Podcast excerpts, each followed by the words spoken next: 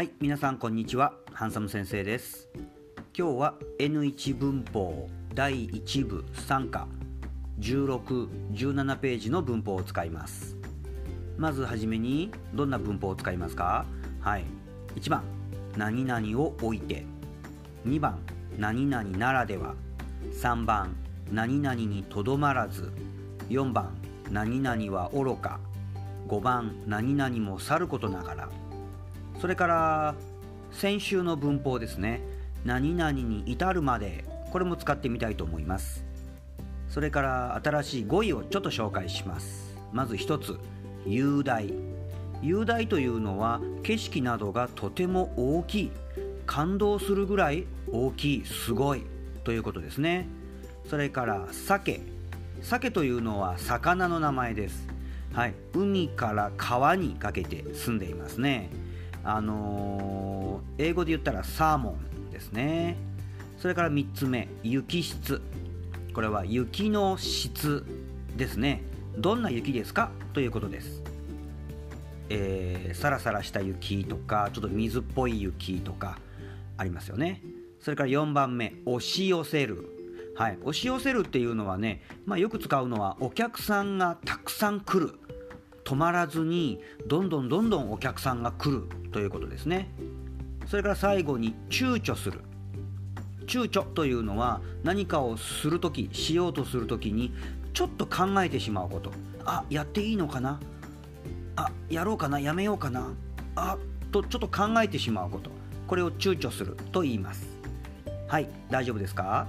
じゃあ今日も私の日本語をよく聞いてください。お願いします。どうぞ。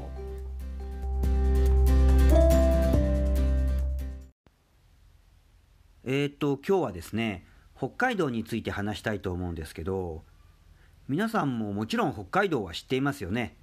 行ったことがある人もいるかな。北海道といえば何を連想しますか？私は何と言っても大自然ですね。日本で大自然を見たり体験できたりするところといえば北海道を置いて他にないと言ってもいいぐらいです。雄大な山や森や湖どこまでも続く草原や畑東京や大阪のごちゃごちゃした街と比べるとここは本当に日本なの？って思うぐらいです。それから大自然もさることながら実は食べ物もとても美味しいんですよね。知ってましたか？例えば今ここでパッと思いつくものだけでもメロンチーズバター羊肉カニ鮭それからビールに至るまで何でもあります。それから近年注目されているのがスキー観光です。北海道の雪は雪質が本当に良くてサラサラのパウダースノーなんですね。このパウダースノーは北海道ならではだと思います。それでその噂が日本国内にとどまらず海外にまで広まってオーストラリアやアメリカなどからも観光客が押し寄せるようになったということですよ。まあでも最近は新型コロナがまだまだ流行ってますから旅行には躊躇してしまいますよね。北海道はおろか近くの温泉だってなかなか行きにくいです。新型コロナが早く収まってほしいものです。その時は皆さんぜひ北海道に行ってみてくださいね。